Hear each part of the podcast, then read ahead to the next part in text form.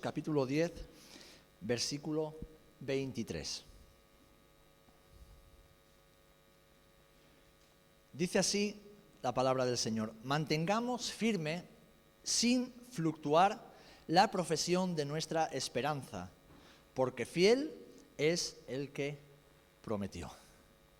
Lo repito de nuevo y después todos juntos, o el que lo crea desde lo profundo de su corazón, podemos decir un fuerte amén. Mantengamos pues sin o firme, sin fluctuar, la profesión de nuestra esperanza, porque fiel es el que prometió. Fiel es el que prometió. Hoy vamos a meditar durante unos minutos acerca de la firmeza en la esperanza. La firmeza que se requiere de todos y cada uno de los discípulos y discípulas de Jesús. Y no una firmeza humana basada en lo que el hombre puede hacer, sino una firmeza que tiene como sustento, que tiene como base la esperanza que tenemos en Cristo. Amén. Y hermanos, hermanas, en los tiempos que corren hay que permanecer firme. Son tiempos donde hay que permanecer firme en la fe. Ahora bien, mira, la firmeza es, tal y como lo define el diccionario, la cualidad de lo que es estable o no se mueve. También cuando se refiere a una persona, la voluntad inquebrantable y la constancia en la realización de algo. Firme, estable, inamovible, determinado, constante, inquebrantable. La Biblia está llena de testimonios de hombres y mujeres, tanto en el Antiguo como en el Nuevo Testamento, que vivieron su vida con firmeza y con determinación. Y sus vidas, como la propia Escritura nos enseña, nos sirven de ejemplo, un ejemplo para nosotros. Ellos fueron hombres y mujeres que por la fe puesta en el Señor y puesta en las promesas que Dios había hecho, permanecieron firmes y constantes, inquebrantables hasta el final de sus días.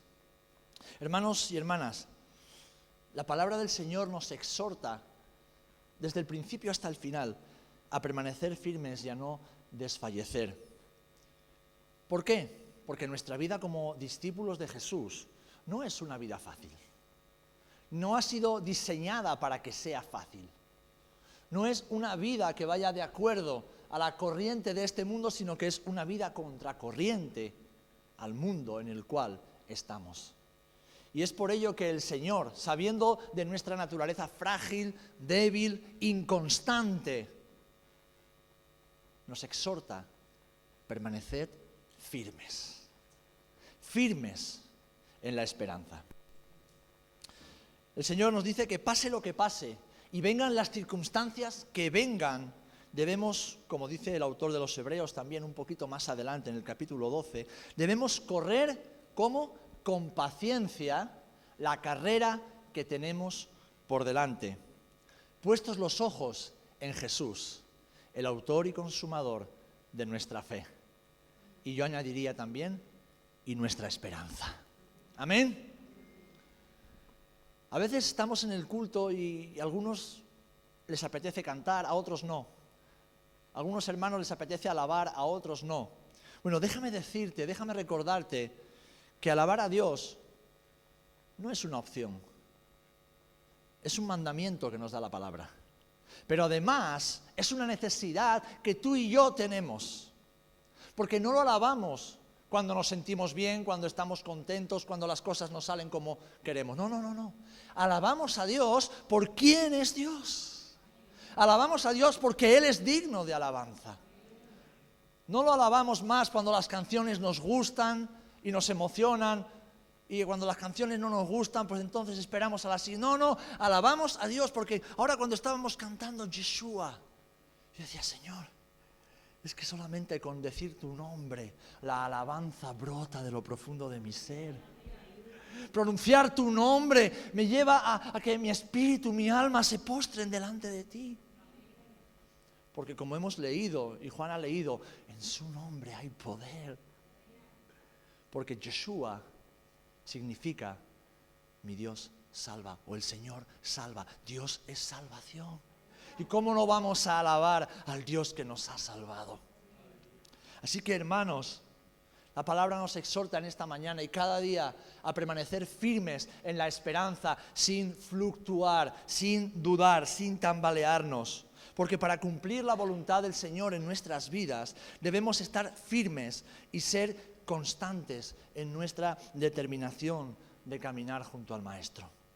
Y lo decíamos con la última estrofa, ¿verdad? Y, el, hermano eh, Juan nos animaba, nos exhortaba, vamos a hacerlo como un pacto de compromiso. Seré siempre fiel al Señor.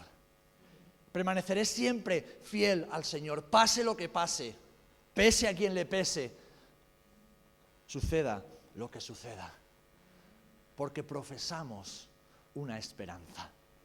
Amén. Ahora bien, ¿qué es lo que profesamos? Profesar literalmente significa aceptar y seguir voluntariamente una doctrina o creencia. Así que nosotros, los discípulos de Jesús, profesamos sus enseñanzas y sus mandamientos, los cuales voluntariamente hemos creído y aceptamos como verdaderos e inmutables, no cambian. Profesamos la palabra de Dios escrita, profesamos la Biblia, de principio a final, pero profesamos también la palabra de Dios encarnada, esto es Jesús nuestro Señor por lo que profesamos su vida y profesamos su mensaje. Su vida nos da esperanza y su mensaje es la esperanza. Los discípulos de Jesús creemos y predicamos, como dice el apóstol Pablo en 2 de Timoteo 3, 16 y 17, que toda la escritura es inspirada por Dios y útil para enseñar, para redarguir, para corregir, para instruir en justicia, a fin de que el hombre de Dios sea perfecto, enteramente preparado para toda buena obra. Creemos que toda la escritura, sin excepción, ha sido inspirada por Dios. Y profesamos esa escritura. Pero además, la misma Biblia dice en Juan 1.1 acerca de Jesús. En el principio era el verbo era la palabra, era el logos. Y el verbo, la palabra, el logos encarnado era con Dios y el verbo, la palabra, el logos, era Dios. Es decir, Dios mismo se encarnó, ha revelado su palabra y ha revelado su naturaleza por medio de su Hijo Jesucristo, su esencia, su majestad, su belleza, su poder y también su eternidad. Así que Jesús, que es la palabra encarnada, vino para devolvernos a todo ser humano la esperanza que el pecado nos había robado. El pecado nos condenó a una eternidad sin Dios. Nuestro pecado, nuestra desobediencia, nuestra rebeldía nos condenó a una eternidad sin Dios. Y Dios mismo se reveló por medio de su palabra escrita y por medio de su Hijo, Dios hecho hombre, para que ahora recobremos la esperanza. Amén. Y esto es importante recordarlo porque como dice el apóstol Pablo a los romanos en el capítulo 3, versículo 22 en adelante, dice, no hay diferencia por cuanto todos, todos, sin excepción, pecaron y están separados, destituidos de la gloria de Dios, siendo justificados gratuitamente por su gracia mediante la redención que es en Cristo Jesús. Pues añade además Timoteo en cuanto a esto, en la primera epístola, en el capítulo 2, Dios quiere que todos los hombres, todos sin excepción, sean salvos y vengan al conocimiento de la verdad. Porque hay un solo Dios y un solo mediador entre Dios y los hombres, Jesucristo hombre, el cual se dio a sí mismo en rescate por todos. Mis amados, este es el mensaje y la esperanza que tú y yo profesamos.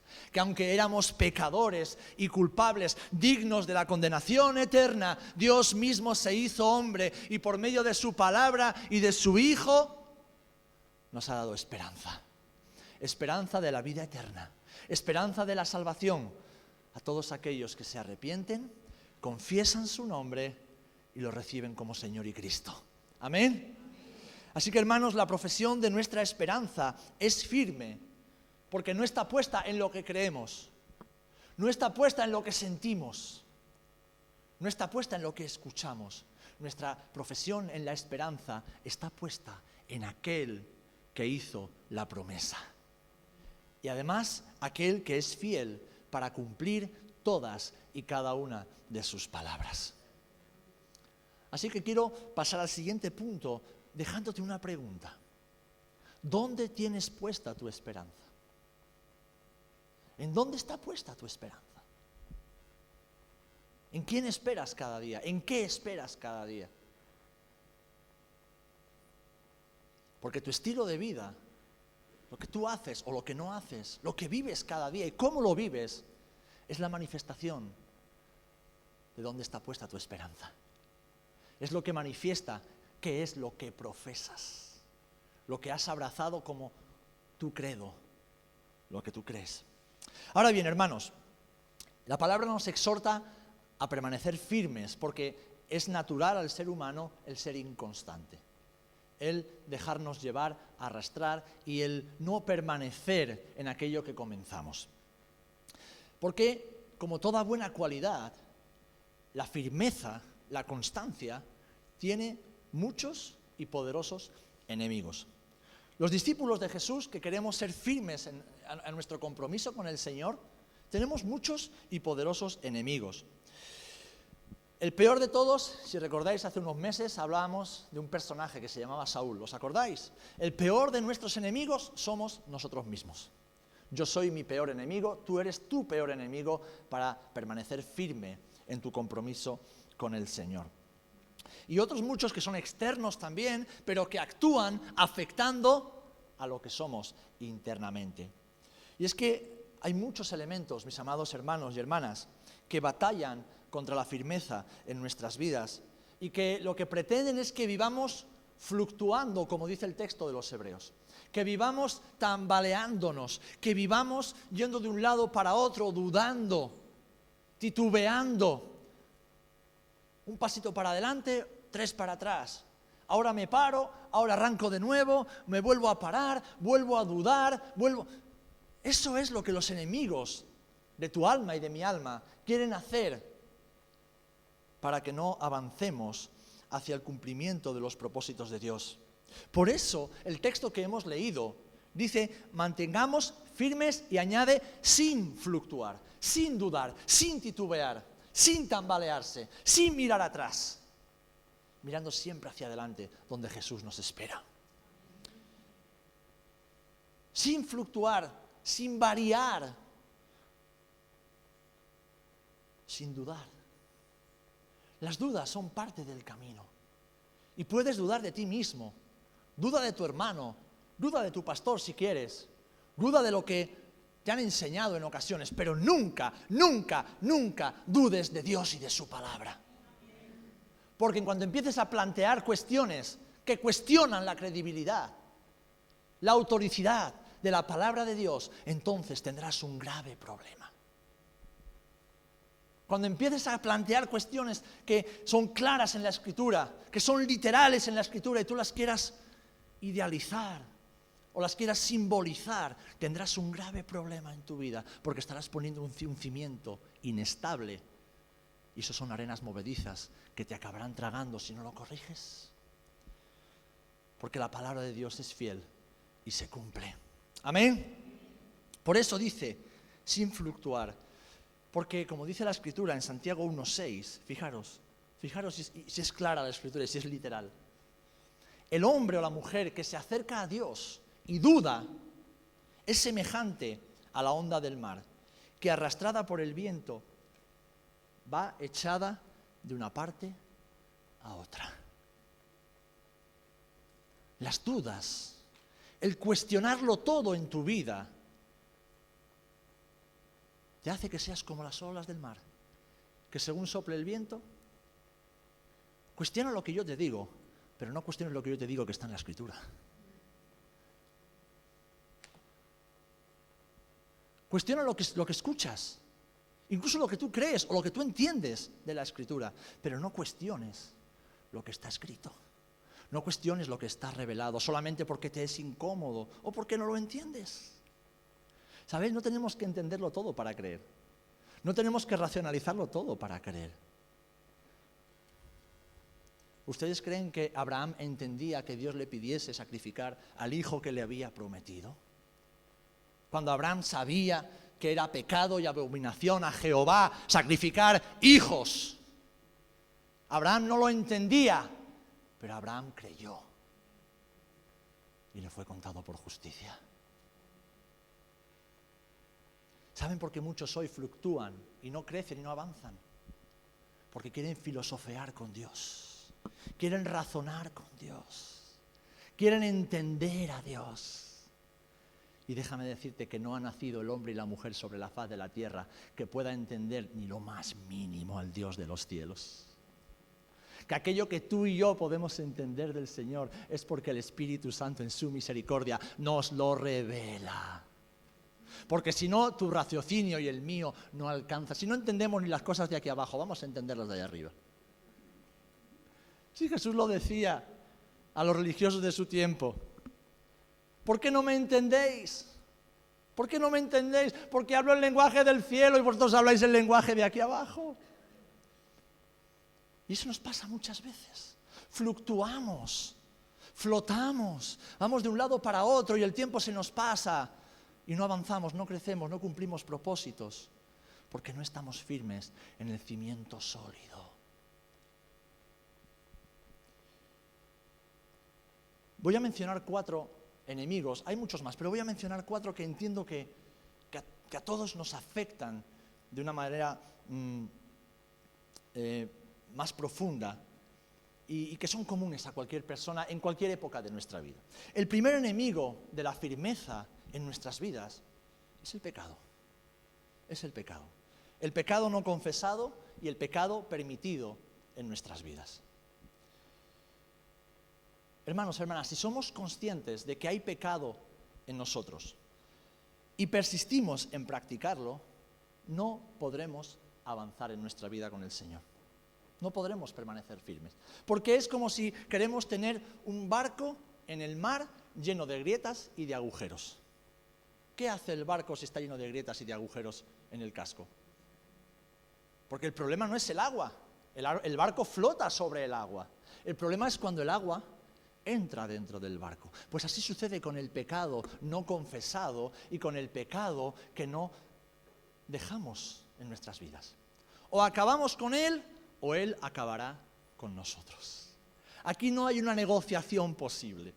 No es decir, bueno, un poquito sí, un poquito no, no, no, no, no, no, no. Con el pecado, con Satanás no se negocia, porque nosotros somos hijos de luz. Y los hijos de luz no negocian con las tinieblas. Y bien, hermano, hermana, ¿que pecamos todos? Claro que sí, todos somos pecadores. Pero abogado tenemos para con el Padre a Jesucristo el justo.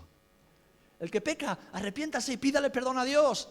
Pídale perdón a su padre porque el padre nunca echará fuera a un corazón contrito y humillado. El padre siempre recibirá a sus hijos que como el hijo pródigo, Señor, perdóname, he pecado contra el cielo, he pecado contra ti, pero me arrepiento, quiero una nueva oportunidad. Y Dios siempre da una nueva oportunidad. Pero no podemos negociar con el pecado en nuestras vidas porque o lo abandonamos, lo confesamos y nos arrepentimos o el pecado acabará con nosotros. Fíjate lo que dice el apóstol Pedro en su primera epístola, en el capítulo 1, versículos 13 en adelante. Dice, por tanto, ceñid los lomos de vuestro entendimiento y sed sobrios, esperando por completo en la gracia que se os traerá cuando Jesucristo sea manifestado. Es decir, Pedro ya está viendo, está visualizando esa gracia que recibiremos cuando el Señor vuelva a recogernos. Dice, como hijos obedientes, no os conforméis a los deseos que antes teníais estando en vuestra ignorancia, sino como aquel que os llamó es santo, sed también vosotros santos en toda vuestra manera de vivir. Porque escrito está, sed santos, porque yo soy santo. Y en Hebreos, el capítulo 12, 14, añade en cuanto a esto algo que el escritor dice, seguid la paz para con todos y la santidad sin la cual nadie verá al Señor. ¿Sabéis? Textos como estos, en algunos círculos de la iglesia donde se filosofea mucho, se divaga mucho, son tenidos textos que los religiosos y fariseos predican. Pero déjame decirte que si Cristo te ha santificado a precio de su sangre, tú y yo no debemos volver atrás al vómito del cual el Señor nos sacó. no debemos volver a la pocilga de la cual el Señor nos liberó. Si caemos, nos levantamos y seguimos adelante, pero no practicando el pecado conscientemente, porque los que practican el pecado conscientemente tal vez es que no hayan conocido a Dios verdaderamente. Porque quien ama a su Señor de verdad, quien ama y conoce a Jesús de verdad, peca mil y una veces al día y mil y una veces se arrepiente de su pecado porque sabe que tiene un Dios perdonador. Pero no ama el pecado, no se regodea en el pecado, no peca conscientemente, sino que se aleja todo lo que puede.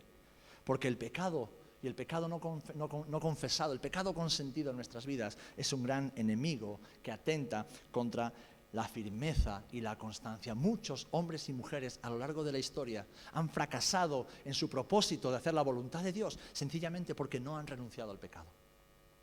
Porque no renuncian al pecado. Porque quieren seguir con un pie dentro y uno fuera. Y el Señor vomita a los que quieren vivir así.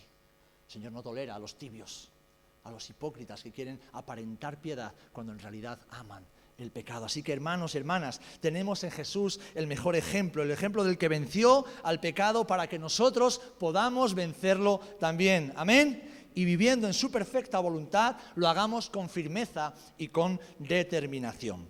El segundo enemigo del que quiero hablarte en esta mañana es la falsa doctrina, la falsa enseñanza.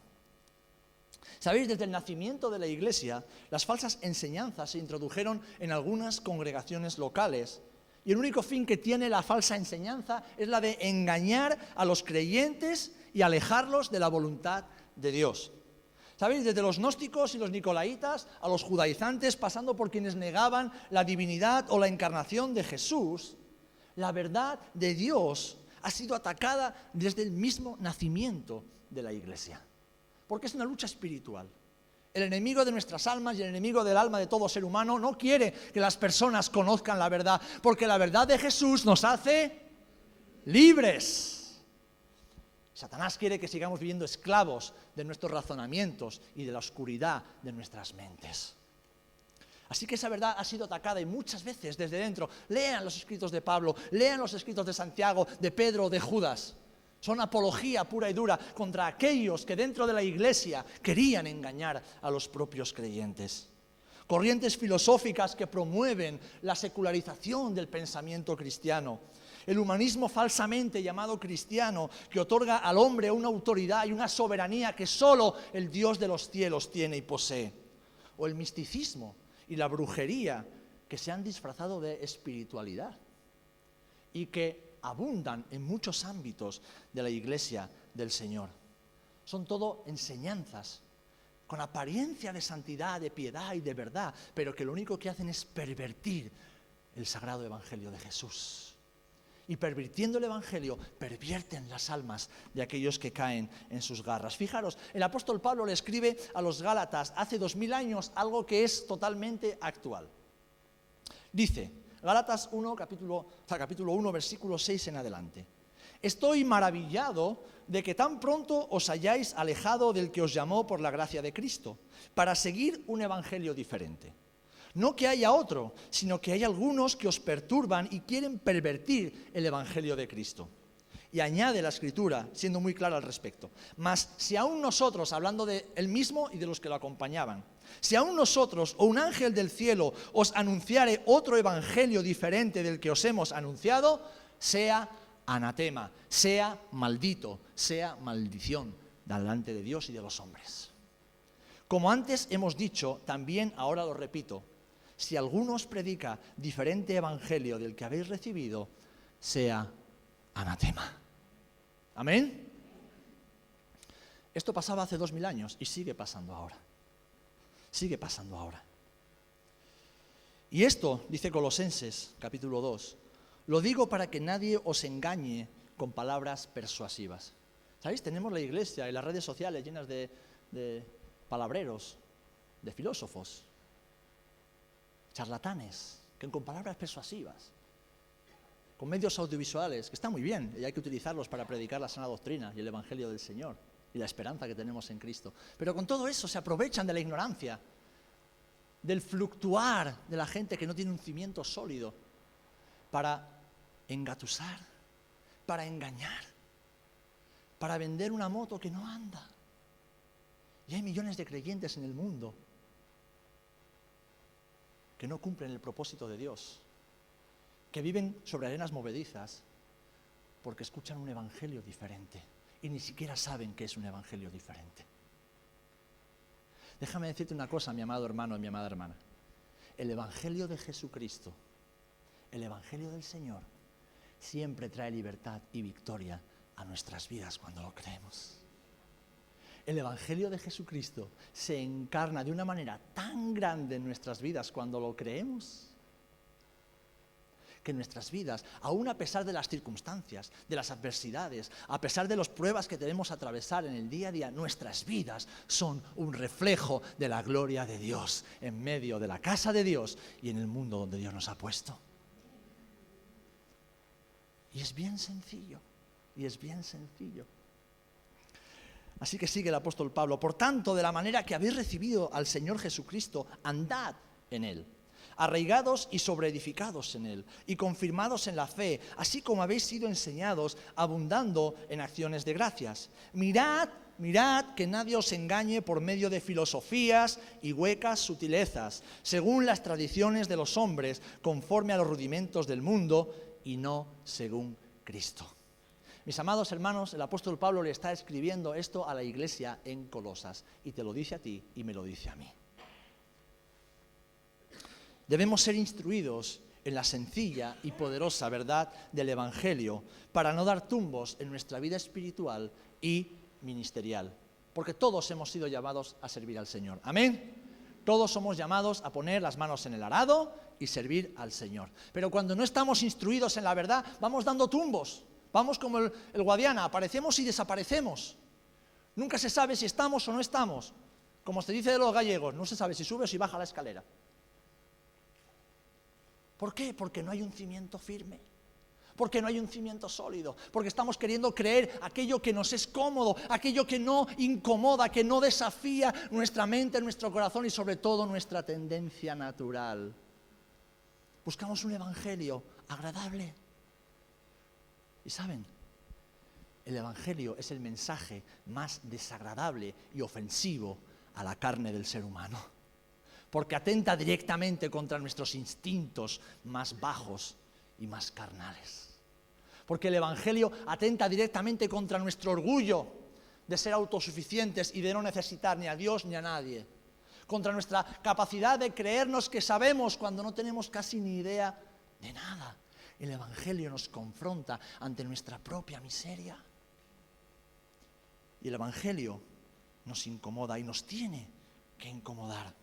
Por eso el apóstol Pablo le dice a los Efesios en Efesios 4, 14, debéis ser instruidos y permanecer firmes en el santo evangelio que se os ha predicado, para que ya no seáis niños fluctuantes llevados por doquiera de todo viento de doctrina, por estratagema de hombres que para engañar, fijaros, emplean con astucia las artimañas del error. Un falso maestro un falso profeta, un falso doctor de, la escritura, no se va a presentar delante de ti, hey, ven, te voy a enseñar algo que es mentira, pero que te va a gustar. Sígueme. No te va a decir eso. ¿Cómo tentó Satanás a Jesús en el desierto? ¿Con qué lo tentó? ¿Con la escritura? Satanás usó la Biblia para tentar a Dios mismo. Lo que hizo fue tergiversar cambiar algunas expresiones, cambiar algunas palabras, darle un énfasis distinto en algunos aspectos de lo que quería decir, para ver si así Jesús picaba el anzuelo y caía. Pues eso es exactamente lo que hacen los falsos maestros. Utilizan la Biblia, porque conocen mucho la Biblia, la conocen, y la tergiversan. Y siempre apelan a las emociones, o a la comodidad, o al ego, o a él, eres un supercampeón, eres un máquina, Dios te va a levantar, Dios te va a llevar, Dios te va a traer aquí, Dios, Dios, Dios te va a sanar. Déjame decir una cosa, ¿dónde Jesús prometió que seríamos siempre sanos? ¿Cuándo Jesús dijo alguna vez que seríamos siempre sanos? ¿Cuándo Dios nos prometió que nos daría todo lo que le pidiésemos? Déjeme decir, ¿dónde está eso en la Biblia? ¿Dónde está eso de que podemos hacer cualquier cosa y si es para Dios, Dios la bendice? Eso no es Biblia. Lo que la Biblia sí me dice es que, aunque esté enfermo, Dios estará conmigo. Y que si estoy enfermo le pida, porque Él en su soberanía decidirá si es mejor para mí estar enfermo o estar sano. Eso sí es lo que dice la Biblia. La Biblia me enseña de que yo tengo que menguar cada día para que Jesús crezca, no de que yo tengo que ser un gran hombre, una gran mujer de Dios. ¿Dónde está escrito eso en la Biblia? La Biblia me enseña que para yo ser grande en el reino de los cielos, tengo que ser pequeñito aquí en la tierra. En cambio, estos engañadores te dicen que Dios tiene grandes propósitos y planes para tu vida, que vas a impactar naciones, pero si no te haces la cama, ¿qué, si no friegas ni los platos después de comer, si hay alguien siempre detrás tuyo intentando recoger lo que dejas por ahí, ¿qué naciones vamos a impactar? Hermanos y hermanas, el Evangelio de Jesucristo no ensalza al hombre. El Evangelio de Jesucristo salva y dignifica al hombre. Pero ensalza solamente a aquel que es digno de alabanza y adoración y ese es Jesucristo de Nazaret.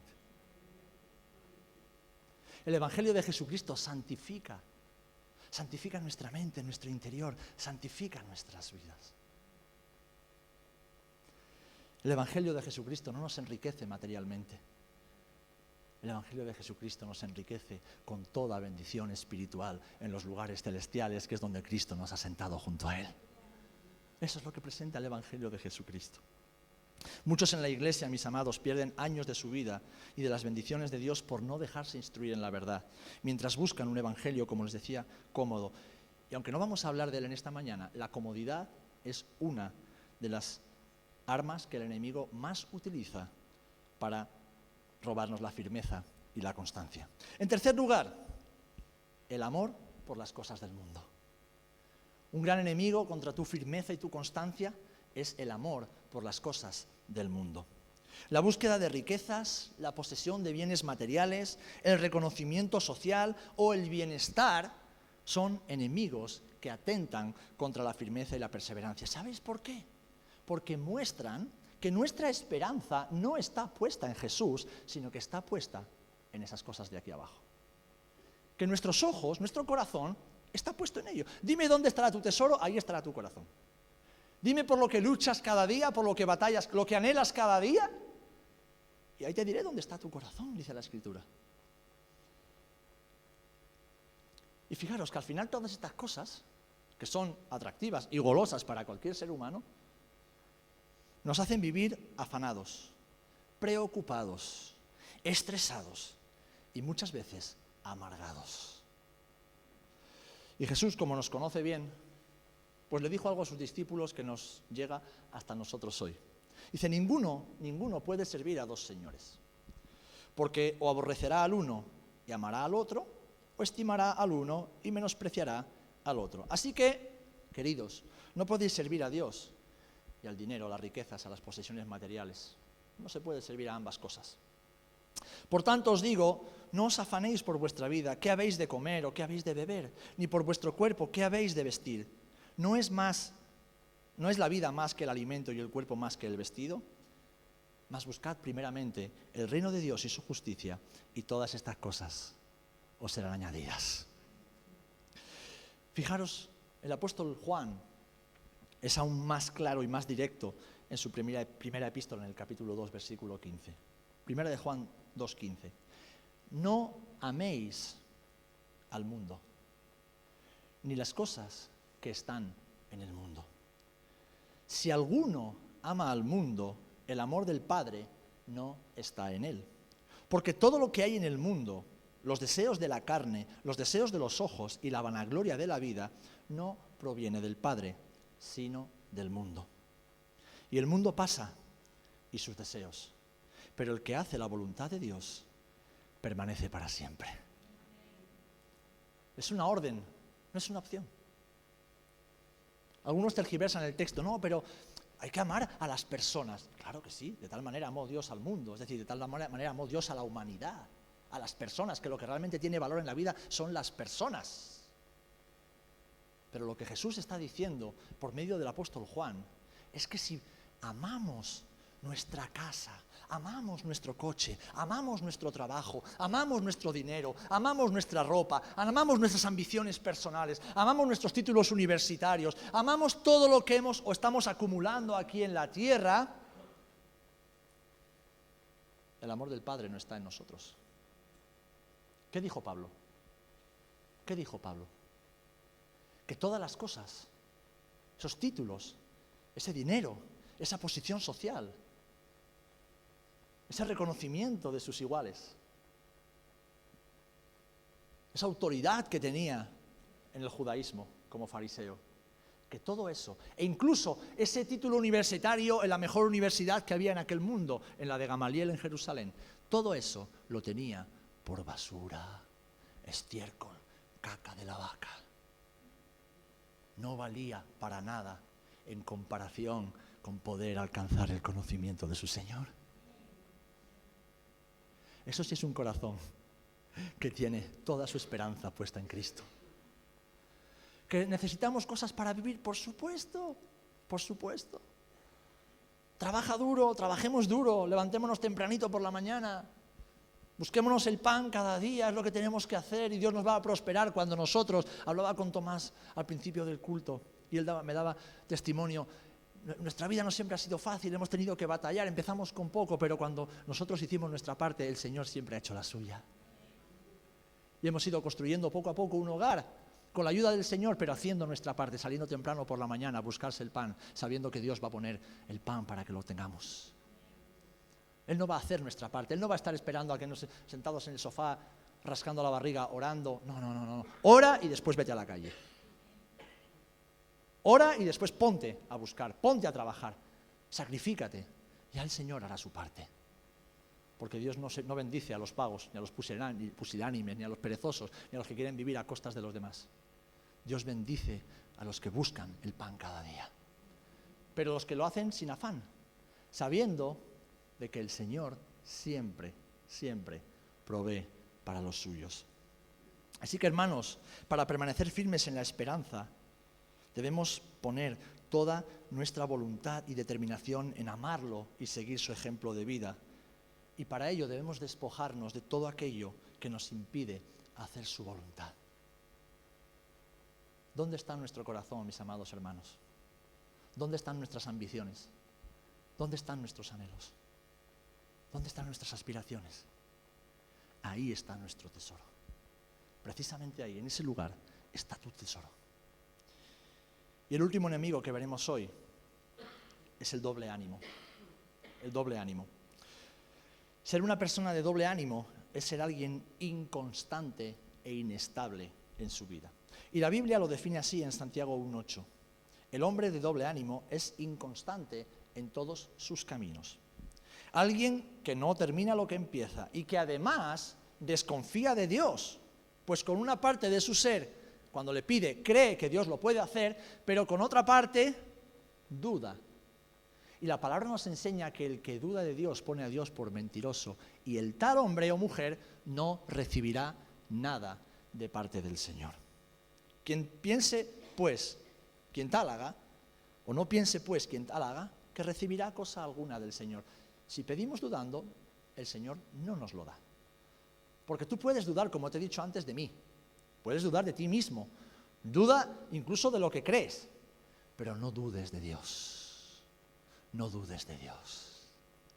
Aunque no lo entiendas, aunque lo conozcas poquito, no dudes del Señor. Amén. La inconstancia, mis amados hermanos, está ligada a la inmadurez emocional y caracterial, al emocionalismo y también a la pereza. Todos ellos enemigos feroces de la firmeza y la perseverancia. El hombre la mujer de doble ánimo es inmaduro, es emocional, es un niño en su carácter.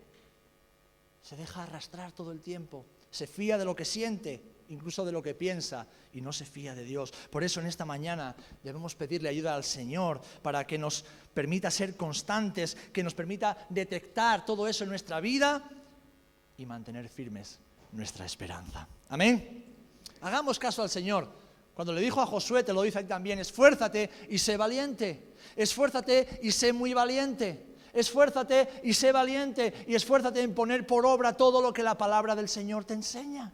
Porque si lo haces y no te apartas ni a derecha ni a izquierda, te irá bien en todo lo que emprendas en tu vida. Amén. Y Dios, si promete una cosa, la cumple.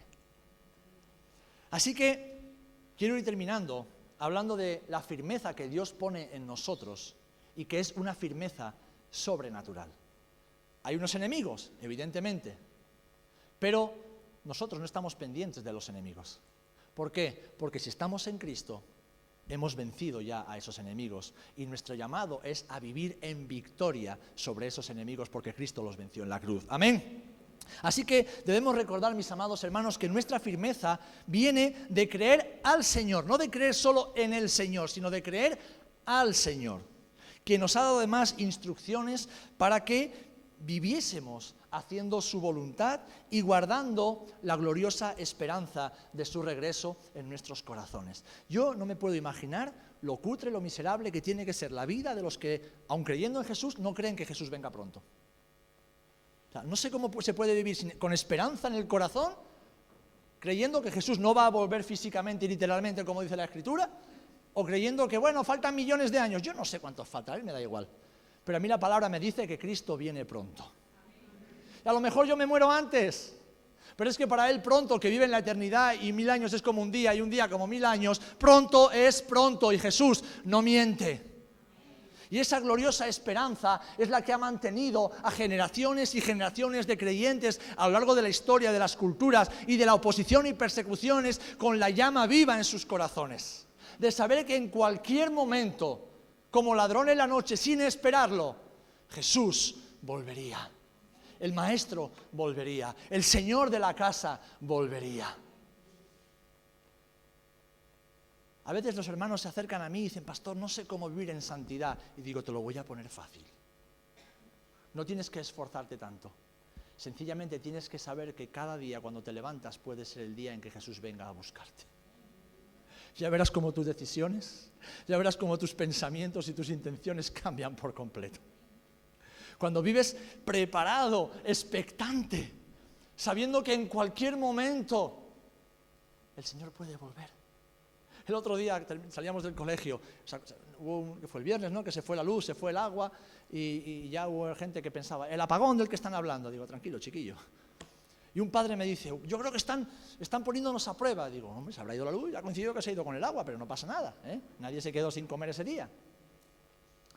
Y uno de los padres que estaba al lado, al que le he predicado mucho el Evangelio, y que hace años cuando lo conocí era ateo, ahora después de muchas conversaciones dice que es agnóstico, el siguiente paso es que sea creyente, oremos por él. Me dice, bueno, para ti será fin, esto es el Apocalipsis. No digo, no, no, tranquilo, no te, no te flipes, ¿eh? no te vengas arriba.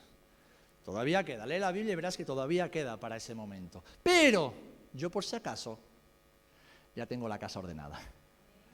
Yo por si acaso ya tengo la casa lista. Yo por si acaso ya tengo la conciencia tranquila. De que pase lo que pase y pase cuando pase, yo me voy con el Señor. Yo me voy con el Señor. Y esa esperanza y esa certeza es la que me impulsa y la que te impulsa cada día a guardarnos para el Señor, con las lámparas encendidas y llenas de aceite, sirviendo al Señor hasta que Él venga a recogernos. Amén.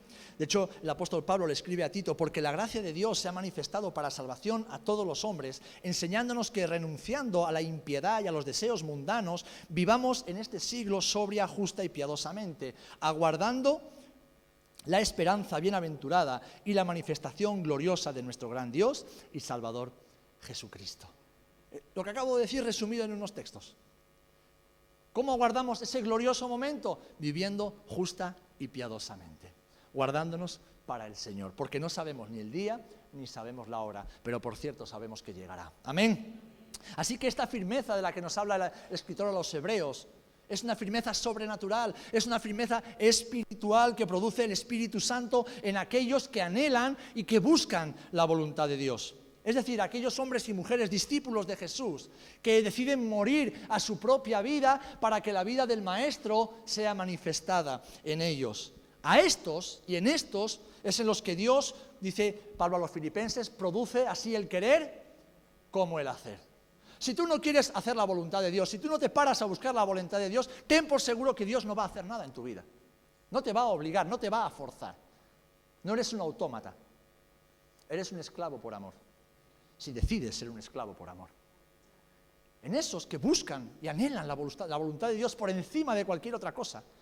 En esos que no generalizan, que no van por ahí flotando por las nubes, pensando que la voluntad de Dios es algo etéreo. En aquellos que son valientes y humildes para sentarse horas y horas y horas de su vida frente a Dios y su palabra, a esos el Señor les revela su voluntad.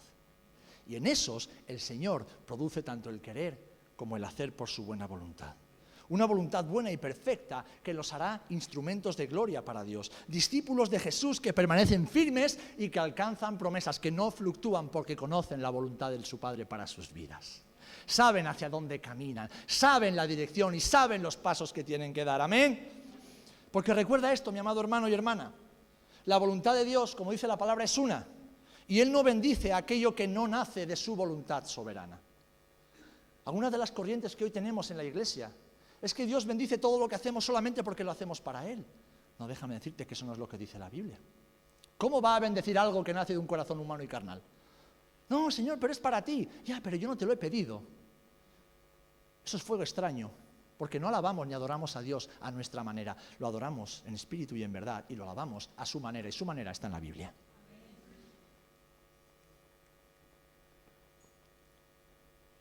Los hijos de Dios no tenemos su respaldo en todo lo que hacemos solo porque lo hacemos para Él.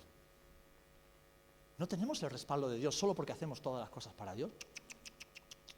Dios solo respalda aquello que nace de su voluntad y que le da la gloria a Él.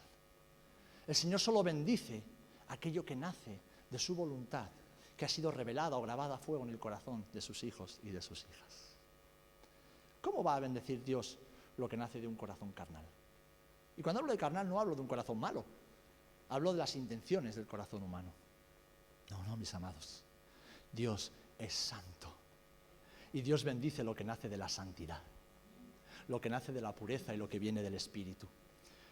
Así que hermanos, por la esperanza y el gozo que tenemos puesto ante nosotros, debemos mantenernos firmes, pase lo que pase, pues, como dice el autor de los Hebreos, al final de este capítulo 10 en el cual hemos meditado, nosotros no somos de los que retroceden para perdición, amén, sino de los que tienen fe para preservación del alma. Amén. Así que en tiempos cada vez más oscuros, como los que estamos viviendo y los que vendrán por delante, el otro día alguien me decía, ¿qué? ¿Volverá la normalidad? Digo, no, la, la, normalidad no volverá, pero Cristo sí volverá, así que prepárate, amigo. La normalidad no va a volver. Volverá otra realidad distinta a la que hemos conocido hasta ahora. Volverá algo distinto a lo que, a lo que conocemos. Lo que sí sabemos y tenemos por seguro es que el Señor va a volver y no sabemos cuándo. Y eso es más que suficiente para vivir con esperanza y paz en el corazón.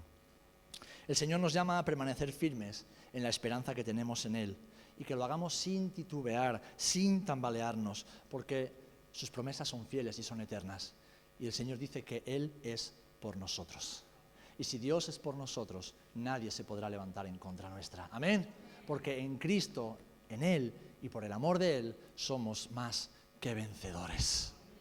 Así que que nadie te engañe haciéndote creer que Dios no te va a revelar su voluntad. Claro que te la va a revelar. ¿Cómo no te la va a revelar? Si la palabra lo enseña. ¿Hará algo Dios sin haberse revelado a sus profetas, a sus hijos?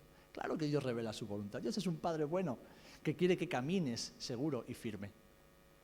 El Señor quiere que sepas por dónde debes caminar cada día de tu vida y que lo hagas con firmeza y con determinación. Las personas de doble ánimo que permiten pecado, que se dejan engañar por filosofías y fantasías disfrazadas de evangelio, las personas que no perseveran.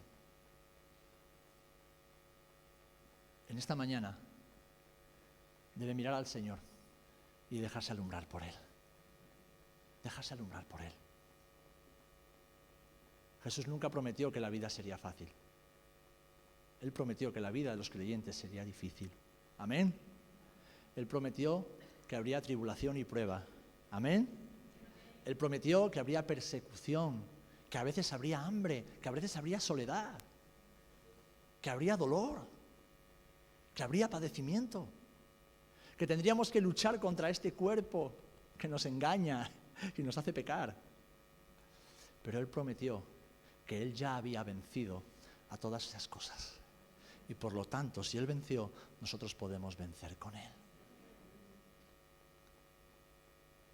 Y voy a orar, porque si hay alguien en este lugar que todavía no tiene la casa recogida, que todavía su alma no está a cuentas con Dios, en esta hora puede arrepentirse de sus pecados y decir, Señor, no entiendo mucho de lo que he escuchado, pero quiero tener la seguridad de que mi nombre está escrito en el libro de la vida y que cuando yo me vaya o tú me lleves, estaré contigo para siempre.